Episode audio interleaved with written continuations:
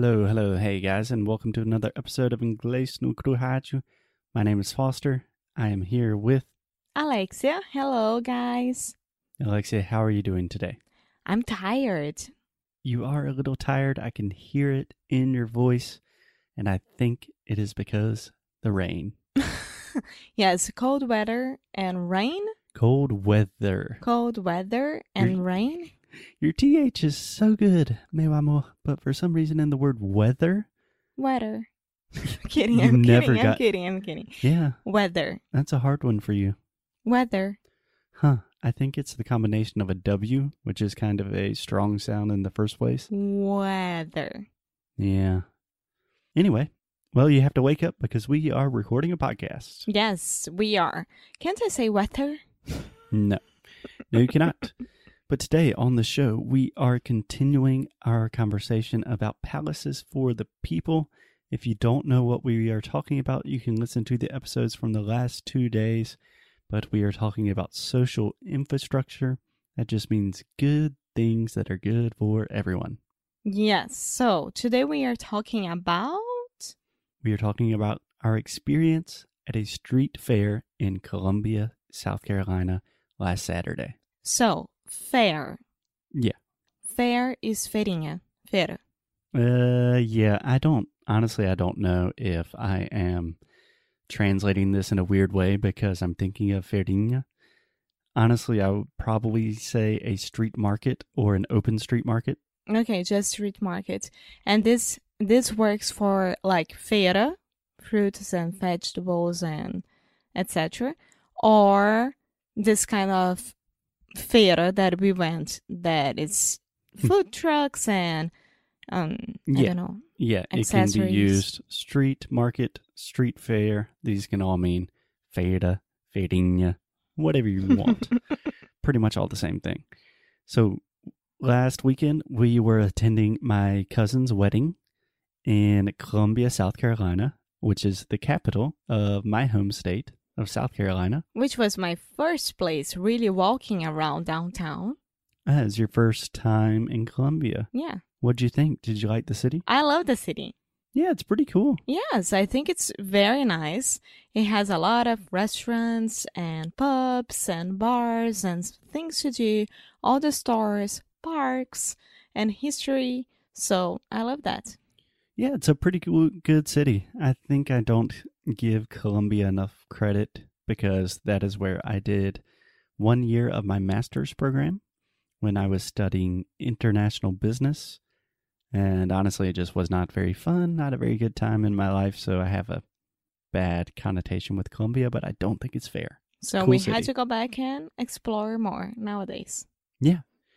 But anyway, we woke up on Saturday before the wedding, and every Saturday, each Saturday in Columbia, they have what they call Soda City Market. I don't know why the nickname Soda City exists, but it does.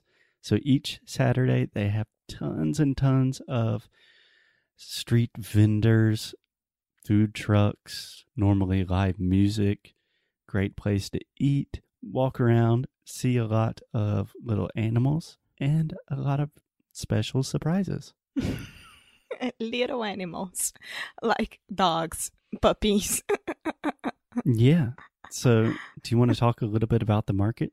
yeah, so it was on Main Street of Columbia. Mhm. downtown and it was awesome i mean i don't know what i was expecting because we woke up and decided to go so i didn't have time to like expect for something which i usually do Mm-hmm. and when i got there there it was awesome because we could have all types of food including brazilian Yes. Surprise number one. There are three surprises that we had in the street fair. Surprise number one is they had a real live Brazilian street vendor. Do you want to talk about it? yeah he he's a guy from uberlândia alô uberlândia uberlândia Hello, hello, Berlândia. Minas Gerais, and he was there selling pão de queijo, cheese bread, and something else like I don't remember. He was selling a juice with mint and other things. Yeah, but this is not important. The the the, the food itself, I I don't remember Um, exactly, but it was good because people Americans were buying it, but we stayed with the pãozinho de queijo and guaraná. Yes, I got Foster. a Guaraná Antártica porque eu estava com muitas saudades. but it was very cool just to. I was thinking we were walking and they had food markets from Venezuela, Mexico, Nicaragua. Nicaragua, Costa Rica, and I was thinking, Alexia, my goodness, they have to have a Brazilian around here. and it was the last one, almost the last one. At the very end, we finally found a Brazilian, and it was really cool to be able to walk around in South Carolina and just walk up to a stand and say, Olá, bom dia. Você tem pão de queijo? Tenho. yeah. And then right after that, we ate a horrible donut. yeah. Yeah. That's a different part of the story. So, first thing that was really cool, we saw a Brazilian. Second thing, Alexia and I love, love dogs. And there were so many dogs there. so many great dogs. Yes. Puppies and seniors and teenagers, all kinds of dogs and sizes and I don't know, mutts and goldens and Yes. catfish, which are the hounds.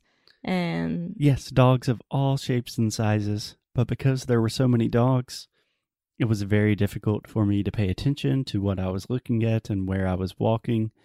And then all of this sudden, I walked by an old man. And then I looked at him again, thinking, Do I know this old man? and then it clicked in my brain. That's Bernie Sanders. yes, so Bernie Sanders, can you explain to all the people who he is? Yes, Bernie Sanders, also known as just Bernie. Feel the Bern. Feel, hashtag feel the Bern. Bernie Sanders is a 2020 Democratic candidate for the President of the United States of America. He is quite old. He's a grandpa. He's a little bit crazy. He has a really funny Brooklyn accent, but he's a Democratic socialist. So he's the only socialist in the United States. And it does not matter if you agree or disagree with him. You have to admit that he's kind of awesome because he's crazy. He does not give a shit about what anybody says about him. He just says what he thinks. Yes, but one thing that I really like about him that is that he's saying the same thing for almost 40 years now. Mm-hmm. He never changed his mind. He sticks with his saying for 40 years. Yeah. So can I give you one quick tip, Alexia? Uh, you said he is saying the same thing for 40 years now. He has been saying the same thing for 40 years. He has been saying the same thing for 40 years. Yeah. In general, your grammar is like 99% there. But with the present perfect continuous and the past perfect continuous, those are things that we can improve. But this was um, one of my oldest English teacher's fault. Okay, that's a terrible excuse. No, it's not. Because now you have one of the best English teachers in the world right here in your house. because Do you want to make excuses? when we were Uh-huh. learning this, I don't remember if it was a he or she, but I remember this part of my life like, well, you guys don't have to pay attention at this that much because you have the past tense and it works for almost everything that you want to talk about in the past. And that's it. Stick with that. But you know what? I kind of agree with him because a lot of our students who have a much more basic knowledge of English than you do, they get so caught up and worry so much about the different past tense, the different structures that we used to speak in the past in English, that it really just impedes their ability to speak fluently. So I only recommend focusing on these really specific things when you have quite a high level of English like you do. So, yeah, so here I am today trying to get better at this. Mm-hmm. And, still And- making excuses about the past. I'm, stop it. okay, Alexia, I'm just kidding. I'm giving you a hard time because I love you. So, what was the last surprise? Ah, the puppies. Puppies for adoption. Aw, puppies for adoption. And it was Australian Shepherd mixed with Border Collie. Yeah, two Ah, dogs it's that I really love. fluffy and so. I don't know. Yeah, so it's a dangerous situation when Alexi and I are with a lot of puppies that are up for adoption because they're super cute and we both love dogs, and Alexi gets really sad. But when we were looking at the puppies, there was a little girl literally crying, and then someone said, Foster? And it was my cousin. and he was with his little daughters, and they really wanted a puppy. yeah. We wanted a puppy, but she really wanted a puppy. Yeah. Well, they just lost their dog, so. And Yeah. they are kids. I, I I do understand that. I would be the same as them. Yes, but bringing back this experience to palaces for the people, think about this. We just walk out on the street to an open market, and in one hour, we are eating pão de queijo, drinking guaraná. We see Bernie Sanders. Holy shit. Then we see a ton of puppies, and I get to see one of my cousins that I haven't seen in a long time.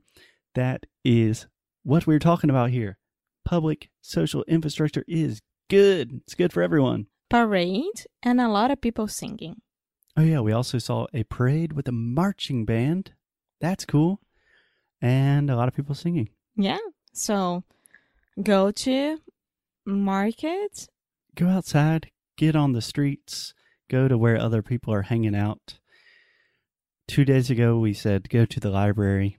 Yesterday, we said go to parks. And today, I think it's just get out of the house. We're just getting more simple every time.